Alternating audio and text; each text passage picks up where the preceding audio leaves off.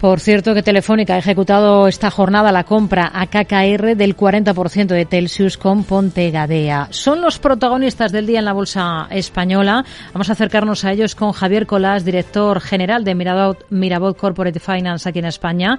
Javier, muy buenas tardes.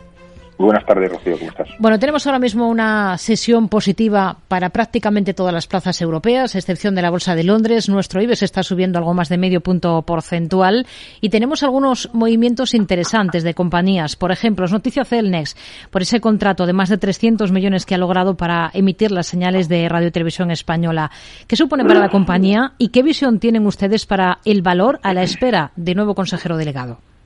Bueno, respecto al contrato, es una renovación, una extensión del contrato que ya les vinculaba a los próximos cinco años sin muchísimo impacto en lo que es Pianel o, significativo impacto, ¿no?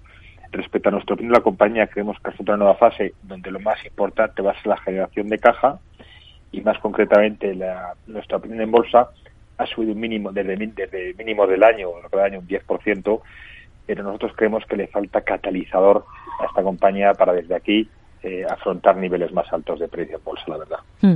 ¿Confían en la recuperación de IAG? ¿Qué potencial le ven ustedes a la aerolínea, que hoy vuelva a estar entre las mejores?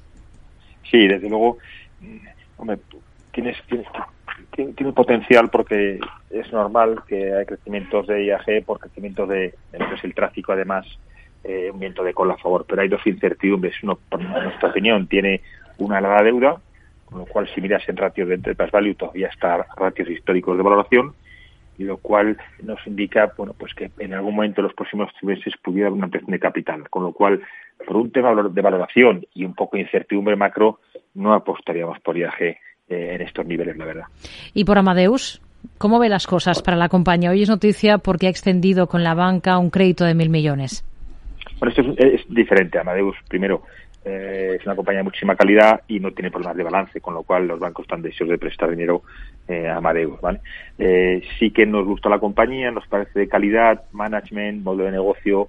Lo que pasa es que, bueno, con el tema macro los próximos trimestres puede que haya volatilidad. Ha subido mucho, niveles de compra más cercanos a 50, 55 que a estos niveles, en nuestra opinión. Hmm. Miramos también a Repsol. Hoy algunas firmas han mejorado previsiones para la petrolera después de los últimos datos de margen de refino que ha publicado. ¿Qué visión tienen ustedes ahora mismo para Repsol? efectivamente, los, márgenes de refino han sido muy buenos en el cuarto trimestre cerca de máximos y tres veces superiores al trimestre anterior. Y esto va a ser una constante.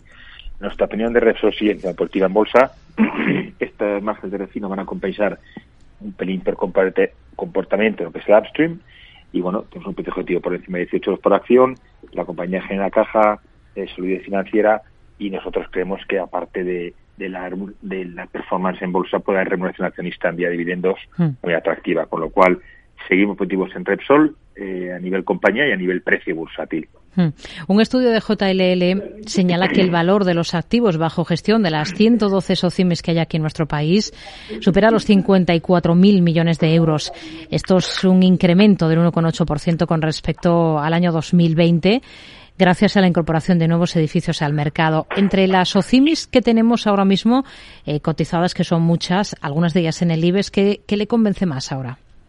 Bueno, primero antes de Socimis, un pequeño comentario rápido, macro a nivel del sector de inmobiliario en España.